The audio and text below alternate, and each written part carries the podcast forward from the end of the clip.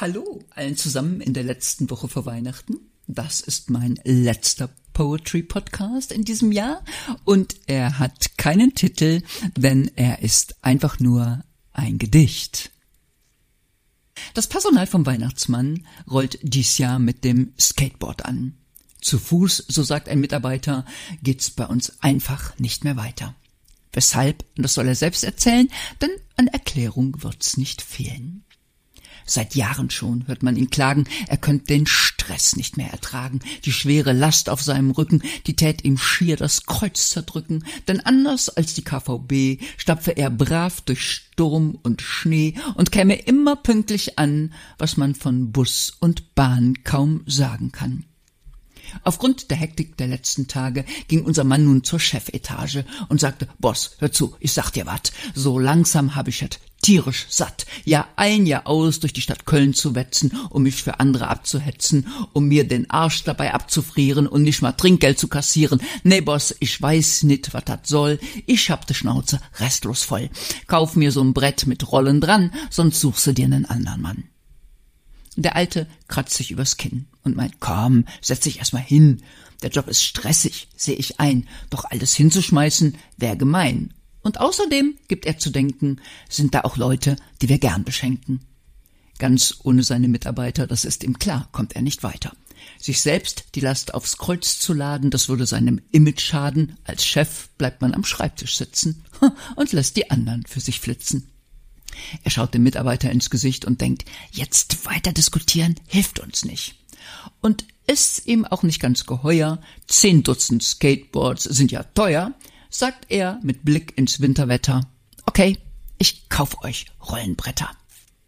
Doch schon als er die Dinge ordert, weil er sein Personal sonst überfordert, erkennt er auch schon seine Krise, das Weihnachtskonto voller Miese.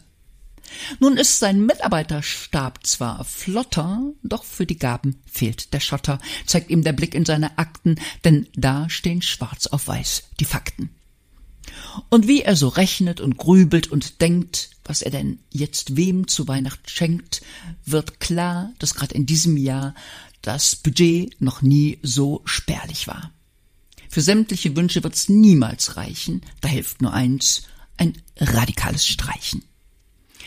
Als erstes verschwinden die neuesten iPhones von der Liste, als nächstes die vier Quadratmeter große Fernsehkiste, das 157. Computerspiel. Nee, sagt der Boss, ist auch zu viel. Die alten Töpfe haben sich doch bewährt, da muss doch nichts Neues auf den Herd und schon erst recht kein weiteres Küchenutensil. In unseren Schränken steht eh viel zu viel. Der Boss lehnt sich am Stuhl zurück und denkt, nee, ich schenk diesmal nicht ein Stück. Weshalb den Wahnsinn weitermachen, wenn hier und dort schon Schränke krachen und Menschen beim Wählen von Geschenken vor allem an Umtauschmöglichkeiten denken? Der Mensch, der nur aufs Preisschild achtet und andere Werte nicht beachtet, der sollte langsam wieder lernen, das Herz mit Liebe aufzuwärmen, denn anders als in früherer Zeit fehlt heute meist die Dankbarkeit. Zu mir. Im Weihnachtsrummel Läden stürmen, Geschenkeberge aufzutürmen, fällt mir schon lange nicht mehr ein. Mag's auch die Freude anderer sein. Statt denen, die jetzt hektisch laufen, dem Zwang gehorchend, ich muss was kaufen, setz ich mich hin und mache schlicht, anstatt Geschenk, nur dies Gedicht. Vielleicht sagt's mehr als das, was man in bunten Schachteln finden kann. Und dann wünsch ich, komm nicht umhin, ein frohes Fest im rechten Sinn.